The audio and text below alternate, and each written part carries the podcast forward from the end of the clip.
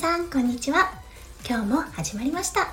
オーストラリアから毎日お届け数秒前より元気になれるラジオです。このラジオでは弓嫁が感じたオーストラリア生活嫁ママ目線のハッピーライフの作り方身軽になれる幸せメガネの作り方。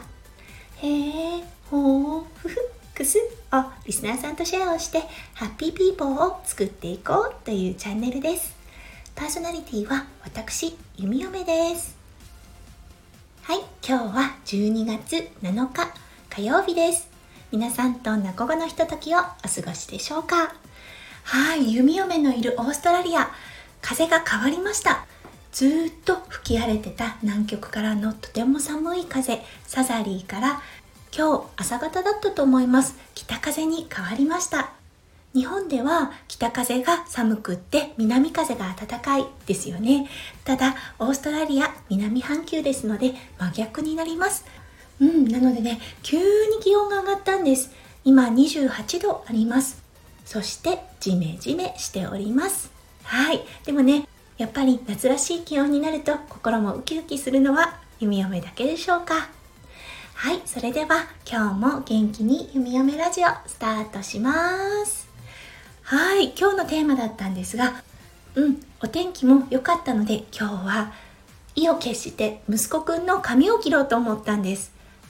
弓嫁は息子くんにその日のプランを朝のうちに伝えています。はい、そのプランの中に今日は爪を切ってその後髪を切るよっていうことを言いました。はい、息子くん爪切りも髪の毛を切るのもあんまり好きではありません。うん、でもね朝から言ってると結構すんなりできる時もあるのでいいかなって思ってました。はい、うん、爪切りはまあまあ良かったです。はい。でもやらかしました。髪の毛。うん。やっぱり難しいなって思いました。まず第一にケープ。うん。気持ちはわかります。だってね首周りカサカサしててなんかちょっと気持ち悪いじゃないですか。弓嫁の育った場所では居心地の悪いことをいずいって言います。はい東北地方の方言です。うんまあそれは置いといてえっ、ー、とそうなんですよ。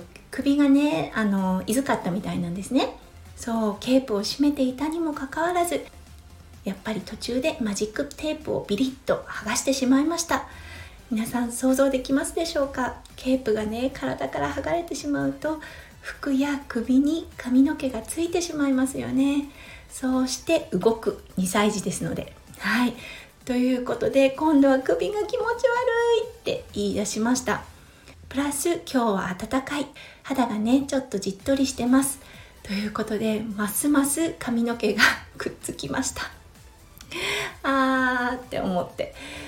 でも途中まで切ったしもう後戻りはできないって思って。ピンときたのが iPad です。あこれならいけるかもって思って慌ててお家の中から iPad を出してきました。うん。最初は良かったんですよ。あこれはいける。やったって思ったんですけどはい。次の難関でした。うん。息子くんの髪の毛が iPad の画面にかかることがどうしても我慢できなかったみたいで髪の毛が画面に落ちるたびに「ママママ!」って言って全然作業が進みませんでした。はい。もうちょっと頑張ってはみたんですけれども結局ダメでした。うん。ということでもうどうしようもなくなってしまったので息子くんお風呂入ろっか。ね。お風呂で水遊びしようって言ったらうんって言ったのでもう仕方なかったのでねお風呂で残りの作業をしました。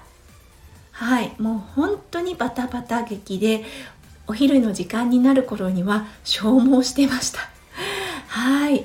やっぱり大変ですね。次からはもっときちっとプラン立てをしてやろうと思いました。